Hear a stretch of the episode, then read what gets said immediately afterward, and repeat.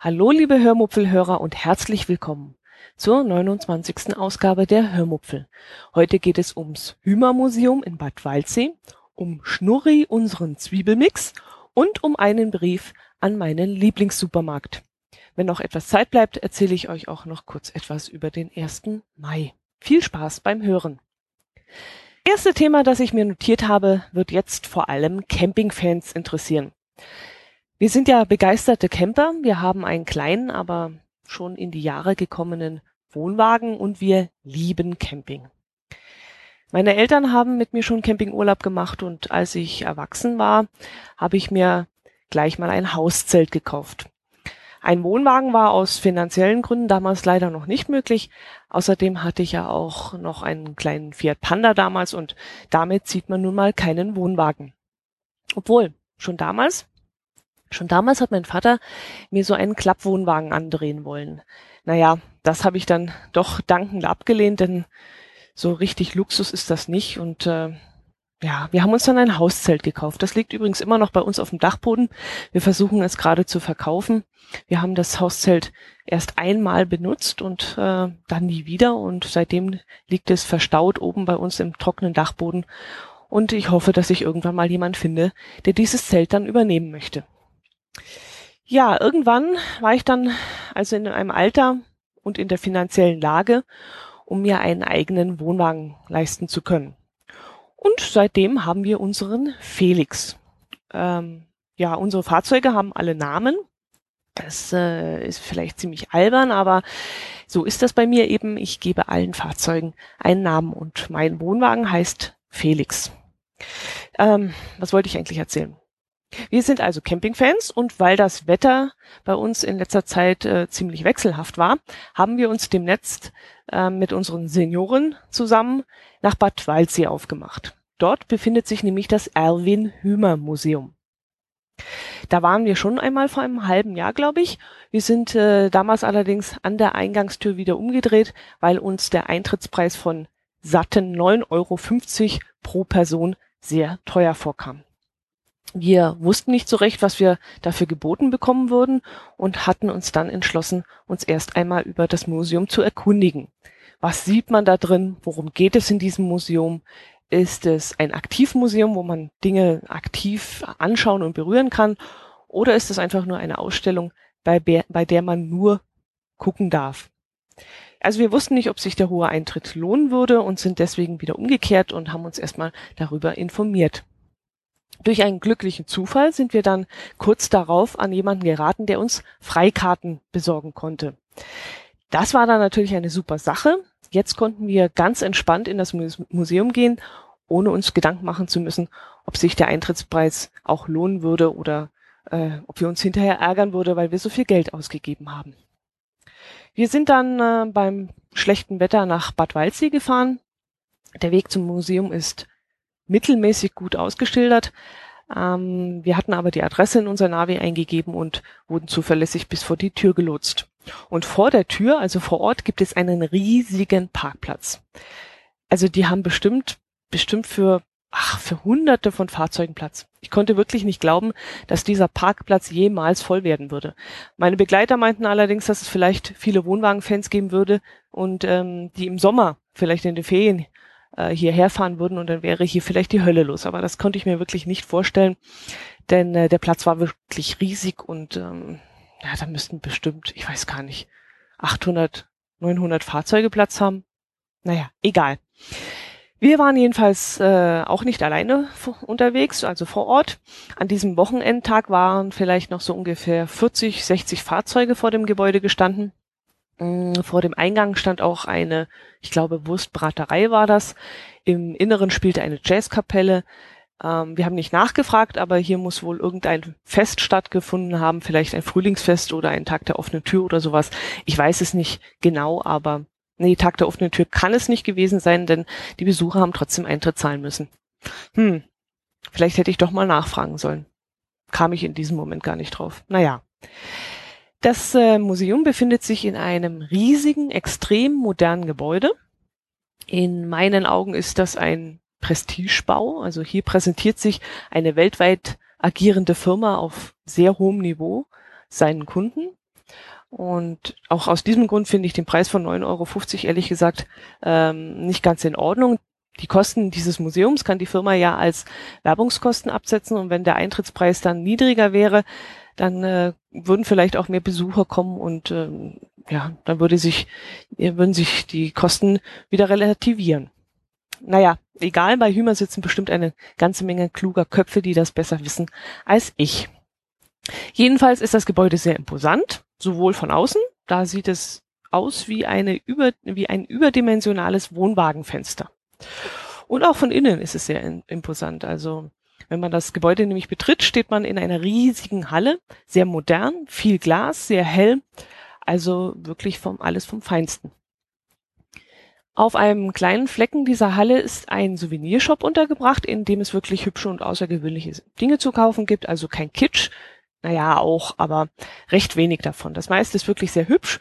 Zum Beispiel gibt es dort eine sehr nett verpackte und hübsch aufgemachte Audio-CD mit Schweizer Volksmusik. Naja, nicht unbedingt so mein Geschmack, also das, was ich höre, aber die auffällige Umverpackung hatte mich dazu gebracht, diese CD schon mal in die Hand zu nehmen und äh, fand ich dann sehr interessant, wie er auf sowas steht. War schon gut aufgemacht gewesen. Dann gab es Filzprodukte verschiedenster Art, so Taschen, Bücheranhänger und so weiter, äh, auch in sehr netten Design. Okay, wir waren ja nicht zum Souvenirshoppen dorthin gefahren, also haben wir uns davon nicht lange aufhalten lassen und sind dann gleich ins Museum gegangen. Die Ausstellung ist in verschiedene Bereiche eingeteilt. Es ging los mit der Alpenroute, die uns gleich mal über eine lang ansteigende Straße in das oberste Stockwerk des Museums führte.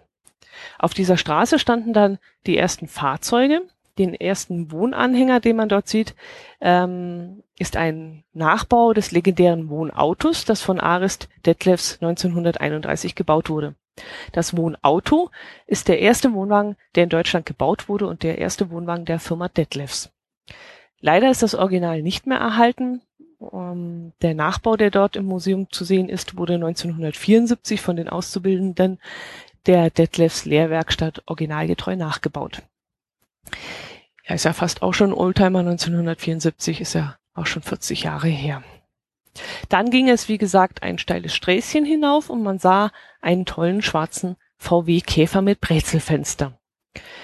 Ähm, an dem hing äh, dann auch ein Wohnwagen dran und äh, früher gab es ja diese, diese Serienwohnwagen, die es früher gab, die hatten ja noch gar keinen richtigen Schnickschnack, also kein Bad, keine Küche, kein Kühlschrank. Da war eigentlich nur das Bett, meistens klappbar und äh, ein bisschen Stauraum, mehr eigentlich nicht. Hauptsache, man konnte darin schlafen. Das veränderte sich dann äh, mit der Zeit zusehends. Man konnte richtig sehen, wie der Luxus vor allem ab den 1980er Jahren zunahm und immer mehr Technik und elegante Ausstattung in die Wohnwagen gepackt wurden. Trotzdem sieht man dass nicht nur der Markt für Luxus stetig anstieg, sondern immer auch der praktische Aspekt eine wichtige Rolle im Wohnwagenfahrzeugbau spielte. Im Museum sind nämlich auch einige Fahrzeuge zu sehen, die für speziell, spezielle Expeditionen vorgesehen waren. Zum Beispiel für Fahrten in die Wüste oder spezielle Reisen einmal quer durch Europa oder sogar durch ganz Amerika. So sind auch die Themen in diesem Museum aufgebaut worden nach Ländern beziehungsweise nach Routen. Die Italienroute zum Beispiel oder Amerika, ähm, dort steht zum Beispiel ein riesiger amerikanischer Wohnwagen in der Ausstellung. Ich glaube, das war eines der wenigen Fahrzeuge, das man auch betreten konnte, also in das man auch hinein durfte. Die meisten Fahrzeuge konnte man nur durchs offene Fenster oder durch die Tür anschauen aber ein paar ähm, Exponate konnte man auch betreten, was mir persönlich sehr gut gefiel. Für die Kinder gibt es auch ein paar Highlights. So können sie zum Beispiel an einem Gewinnspiel teilnehmen. Sie müssen dann das ganze Museum nach bestimmten Dingen durchsuchen. Eine Frage zum Beispiel war, ähm, auf der Indienroute steht ein Wohnwagen einer bestimmten Firma. Er trägt den Namen eines Vogels. Wie heißt der Vogel? Da musste man sich wirklich mit Dingen, die man sah, beschäftigen und ich glaube, ich glaube, das Gewinnspiel war gar nicht nur für Kinder. Ich glaube, das war auch für Erwachsene. Wir haben es nämlich auch in die Hand gedrückt bekommen, obwohl wir keine Kinder dabei hatten. Und außerdem erinnere, mich, erinnere ich mich daran, dass ich die Fragen ganz schön knackig fand und mir dachte, da muss man ja richtig aufpassen beim Durchschlendern.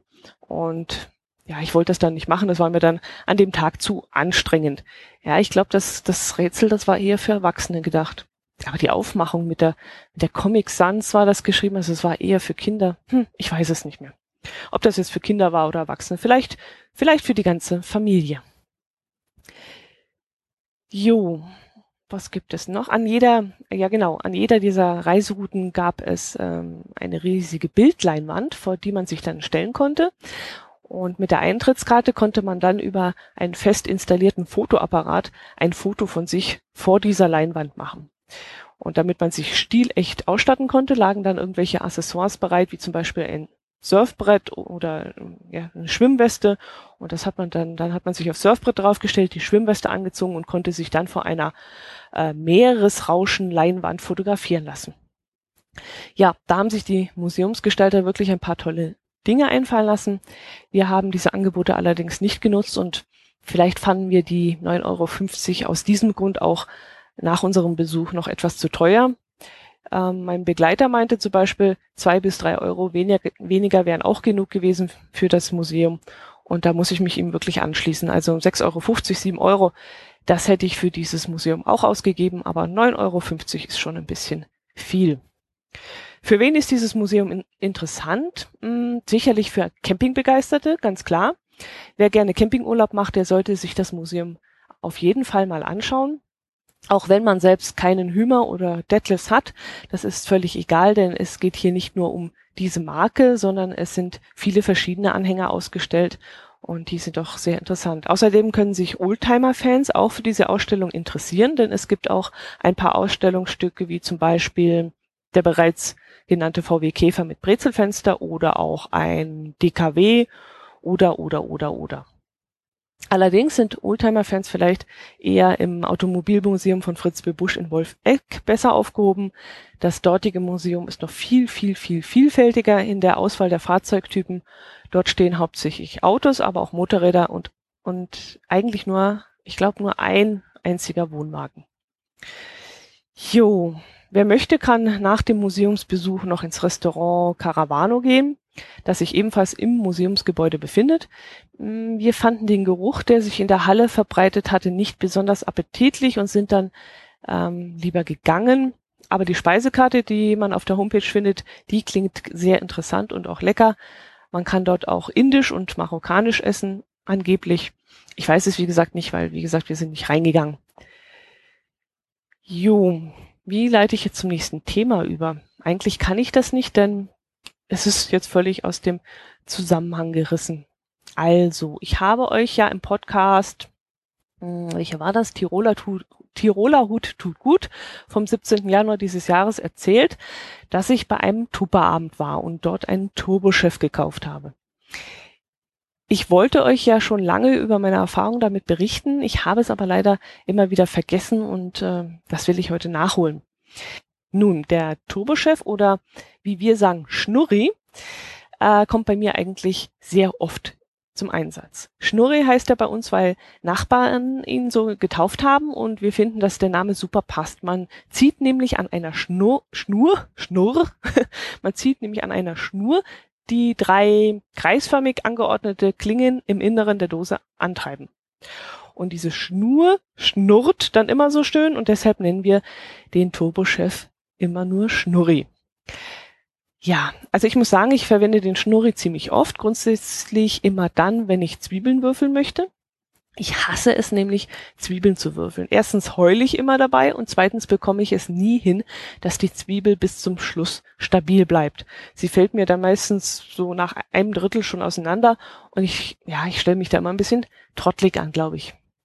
Mit Schnurri passiert mir das aber nicht mehr. Ich schneide die Zwiebel in vier Viertel, werfe, also nachdem ich sie geschält habe, schneide ich sie in vier Viertel, werfe diese Teile in den Schnurri, ziehe sechsmal an der Schnur und habe wunderbar kleine Zwiebelwürfel. Falls einem die Würfel zu fein sind, kann man auch nach vier Schnurzügen stoppen und dann sind die Würfel nicht ganz so fein. Ja, dann öffne ich den Schnurri und kratze mit einem Teelöffel alles in die Pfanne. Ich muss nicht mehr heulen, denn die ganzen Dämpfe, die haben sich dann eigentlich schon erledigt. Und äh, ja, kurz alles unter Wasserhahn, unter den Wasserhahn halten und äh, abspülen und zum Trocknen auslegen und die Sache ist geritzt. Ab und zu kommt dann die Schüssel noch bei mir in die Spülmaschine und den Rest, also die Klinge von diesem Schnurri, die, ähm, die wasche ich dann separat ab. Ich kaufe eigentlich selten etwas von Tupper, das äh, hatte ich euch ja schon im Januar in dem Podcast erzählt. Aber wenn ich etwas kaufe, dann ist das wohl überlegt und das nutze ich dann auch viel und gerne. Deshalb kann ich den Schnurri auch anstandslos und mit gutem Gewissen ähm, weiterempfehlen. Und ja, weiterempfehlen. Wie, wie komme ich jetzt auf weiter? Ach so, weiterempfehlen. Wenn man etwas gut findet, empfiehlt man es ja weiter. Doch was ist, wenn man etwas nicht gut findet, wenn man also von etwas abraten möchte. Also wenn ich unter Freunden bin, dann tue ich meine Meinung, auch wenn sie schlecht ist, offen kund. Freunde möchte man ja vor schlechten Erfahrungen bewahren und wenn man dann etwas getestet hat und einem das nicht gefällt, dann sollte man es Freunden auch sagen. Hier im Podcast, na ja, da bin ich mit meiner Meinungsäußerung immer etwas vorsichtig, deshalb erzähle ich eigentlich nur von Dingen, die gut sind oder nur wenige Mängel haben, so dass man, ohne dafür Prügel zu beziehen, seine Meinung öffentlich äußern kann. Ja, mit der freien Meinungsäußerung, da ist das ja heutzutage so eine Sache. Ähm, wo wollte ich jetzt hin? Jetzt habe ich schon wieder Faden verloren. Nein, doch, genau. Wir haben nämlich in unserer Gegend einen großen Supermarkt, in dem ich die meisten meiner Lebensmittel einkaufe. Die Preise sind teilweise etwas höher, für Wurst, Obst, Gemüse und auch für Kühlwaren, Joghurts und sowas. Dafür bekomme ich aber ausgezeichnete Waren. Die Wurst ist wirklich sehr, sehr lecker und Obst und Gemüse eigentlich immer frisch. Eigentlich. Vor ein paar Monaten ist mir aufgefallen, dass die Kartoffeln, die unter einer eigenen Hausmarke laufen und als regionales Produkt verkauft werden, an Qualität nachgelassen haben. Ein Drittel der gekauften Menge schmeiße ich dann regelmäßig weg, weil sie bis in den Kern hinein schwarz sind. Das ärgert mich dann ziemlich, denn erstens zahle ich für die Ware dieses Supermarktes grundsätzlich immer etwas mehr. Und zweitens zahle ich gerade für diese Kartoffeln, weil sie aus der Region stammen, noch einmal mehr. Und und drittens erwarte ich auch von Kartoffeln, die aus Norddeutschland kommen, also wenn sie nicht aus unserer Region sind, sondern eben äh, weiter weg, äh, ja, Norddeutschland, dann erwarte ich eigentlich, dass sie trotzdem in Ordnung sind, wenn ich sie kaufe. Naja, ich habe also äh, die Kartoffeln dann irgendwann nicht mehr gekauft, weil, weil sie nicht mehr den Qualitätsstandard hatten, den ich erwartet habe. Und äh, bin dann halt woanders hingegangen, habe sie mir dort gekauft. Gut. Den Rest, wie gesagt, ist es mein Lieblingssupermarkt. Wir kaufen alles andere trotzdem immer noch dort. Doch seit einigen Wochen bin ich nun auch nicht mehr mit den Äpfeln zufrieden. Okay, Äpfel sind zu dieser Jahreszeit Lagerware, ganz klar. Ähm, ganz klar auch, dass man im April keine frischen Äpfel bekommt, jedenfalls keine deutschen Äpfel. Ähm, Äpfel aus Neuseeland, die könnte man vielleicht noch frisch kaufen, in Anführungszeichen frisch. Aber deutsche Ware, das weiß ich natürlich auch, gibt es zurzeit nicht frisch. Aber es ist doch sehr auffällig, dass die Äpfel im Regal wunderbar aussehen. Knackig, ohne Stoßstellen, einwandfrei. Aber sobald ich sie nach Hause mitbringe und sie ein, zwei Tage bei mir in der Küche liegen lasse, zack, bilden sich braune Stellen, die schnell größer werden und der ganze Apfel ist dann braun und musig. Oder mürbe. Musig eigentlich nicht, so mürbe. Ich schaffe es also nicht, die Äpfel mal länger als zwei Tage aufzuheben. Dann gehen sie mir kaputt. Durch Zufall habe ich jetzt mal gesehen, wie die Äpfel frisch ins Regal aufgefüllt wurden. Ich bin dann gleich zum Regal hingesprungen und habe mich über die Äpfel hergemacht, weil ich dachte, boah, jetzt kriege ich also wirklich die frischesten. Äh, ja, ich habe dann den ersten Apfel in die Hand genommen und habe einen richtigen Schreck gekriegt. Ich habe wirklich gedacht, ich habe ein Stück Eis in der Hand. Mann, waren die Äpfel kalt. Ich dachte erst, die seien tief gefroren worden und äh, direkt aus dem Eisfach gekommen. Eiskalt. Und da war mir natürlich einiges klar. Die Äpfel also ich, ja, gut, ich kenne mich jetzt nicht aus so richtig mit Obst und Gemüse, aber die Äpfel, die waren doch, die waren viel zu kalt, die haben ja richtige, richtige Eisschicht und die waren richtig feucht oben an der Schale. Und wenn sie dann ins Warme kommen, dann fängt ja diese Feuchte gleich an zu faulen. Vielleicht sammelt sich aufgrund der Kälte auch irgendwo das Wasser und dann verdirbt der Apfel schneller. Ich weiß es nicht, aber gesund kann das jedenfalls nicht für die Äpfel sein, wenn die aus so einer richtigen Kälte rauskommen und dann in den Laden kommen, beziehungsweise dann bei mir in die Küche, in der Küche landen. Das kann für die Äpfel nicht gut sein.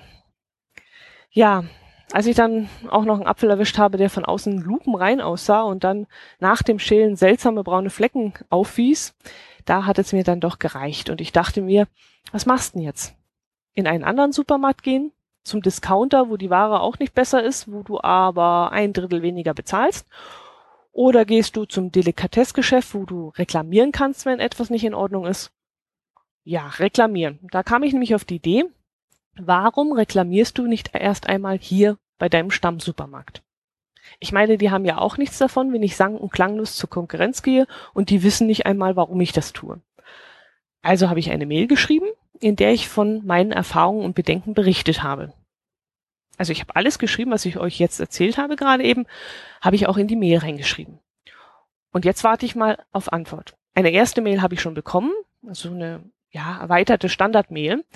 Also nicht nur dieses äh, typische La la la, wir haben Ihre Mail erhalten, nein, äh, sondern Sie haben sich dafür bedankt, dass ich Kritik übe und äh, haben gesagt, Sie nehmen das sehr ernst und auch meine Vorschläge, die ich dann noch so mit eingebracht habe, ähm, die, die hätten Sie auch äh, positiv aufgenommen. Äh, ja, die Vorschläge. In der Mail habe ich übrigens auch gleich reingeschrieben, dass ich mich freuen würde, wenn die leckeren Mai Müsli Müslis von denen ich euch in der Podcast-Folge Fränkischer Ostermix vom 25. April berichtet habe, wenn diese Müslis auch in ihr Angebot aufgenommen werden würden.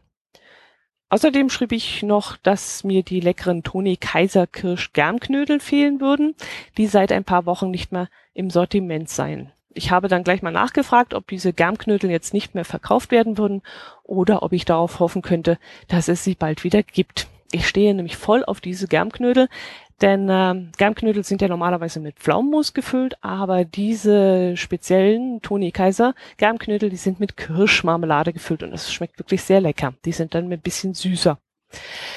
Ja, ich bin schon sehr gespannt und ob und welche Antwort ich auf meine Reklamation und auf meine Fragen bekommen werde. Ich werde euch auf jeden Fall auf dem Laufenden halten. So, eigentlich wäre ich jetzt mit meinen Themen am Ende aber weil ich letzte Woche während eines Spaziergangs etwas entdeckt habe, was ich ziemlich lustig fand, möchte ich euch davon auch noch kurz berichten. Es geht nämlich um eine Golfballreinigungsmaschine. Yep, eine Golfballreinigungsmaschine. Sowas habe ich echt zum ersten Mal gesehen und ich habe da gestanden mit offenem Mund und ich habe dann auch gleich mein ähm, Smartphone rausgezogen und habe da mal ein kleines Video gedreht. Ich ähm, ich, ja, ich versuch's mal hochzuladen, mal sehen, ob's klappt. Ähm, wir sind in Lenzfried bei Kempten am Golfplatz, Golfplatz vorbeigehen, spaziert. Da läuft man teilweise mitten durchs Gelände.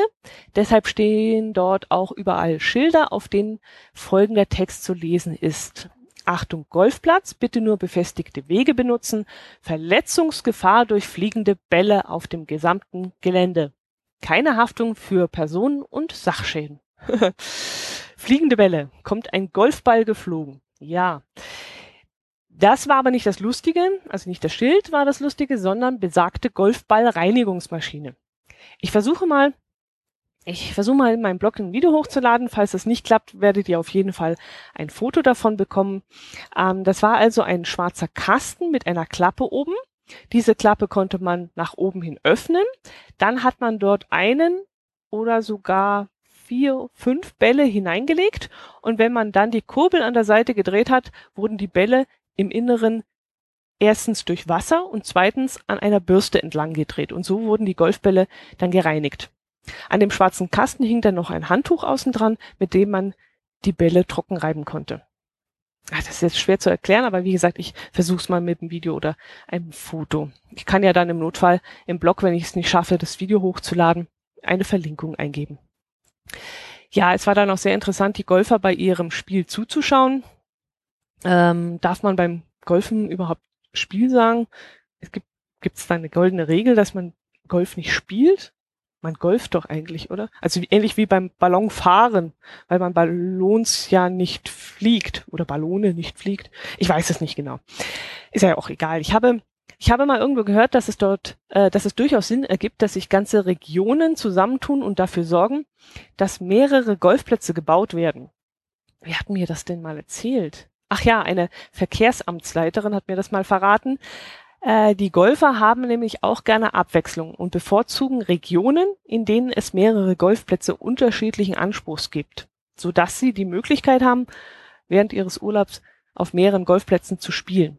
Also eine Woche Urlaub zu machen und dann immer auf dem gleichen Golfplatz zu spielen, sei wohl für Golfbegeisterte viel zu langweilig. Und deswegen suchen die sich auch Regionen aus, wo innerhalb von, sagen wir mal, 50 Kilometern Umkreis mehrere Golfplätze zu finden sind, so dass sie auch ein bisschen Abwechslung haben.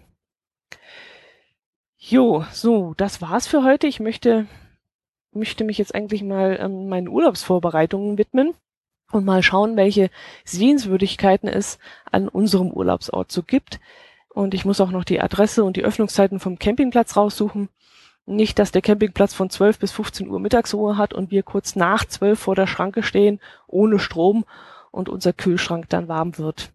Ach, übrigens, ähm, nach dem Besuch des Hümer-Museums sind wir noch in die Fahrzeugausstellung gegangen und haben uns die aktuellen Modelle angeschaut. Es gibt wirklich viele Anhänger, die uns komischerweise nicht gefallen haben. Also die Aufteilung im Inneren oder ja, das, das war nicht so ganz nach unserem Geschmack. Auch, auch die, es war schon so ein ganz normales Design war so, weiß auch nicht, altmodisch, so retro. Es scheinen jetzt so, so die alten Stoffmuster wieder äh, in die Mode zu kommen und das ist jetzt nicht unbedingt unser Ding. Aber es gab auch ähm, ein Modell, das hätte ich sofort mitgenommen. Da war der Schlafbereich, ein separater Sitzbereich, ein riesiger Kühlschrank mit einem sehr großen Kühlfach, ähm, leider einen sehr kleinen Kleiderschrank, äh, da lege ich eigentlich auch mal viel Wert drauf. Aber sonst war der wirklich sehr, sehr schön. Leider hatte ich gerade keine 22.000 Euro dabei. So viel muss man nämlich heutzutage für einen mittelgroßen Wohnwagen hinblättern. Hm. Ach übrigens, hinblättern. Herzlichen Dank an den oder die Hörer, die über meinen Amazon-Account eingekauft haben. Ich freue mich wirklich sehr darüber, dass ihr an mich gedacht habt und über meinen Werbelink gegangen seid. Euch tut's nicht weh und ich bekomme ein paar Cent. Ich wünsche dem, den Einkäufern viel Spaß beim Lesen und einen guten Appetit. Ja, die wissen jetzt schon, worum es geht und warum ich das jetzt gesagt habe. Außerdem wünsche ich euch und allen anderen Hörern natürlich auch ein schönes Wochenende. Macht was draus und wir hören uns hoffentlich nächste Woche wieder. Macht's gut. Servus.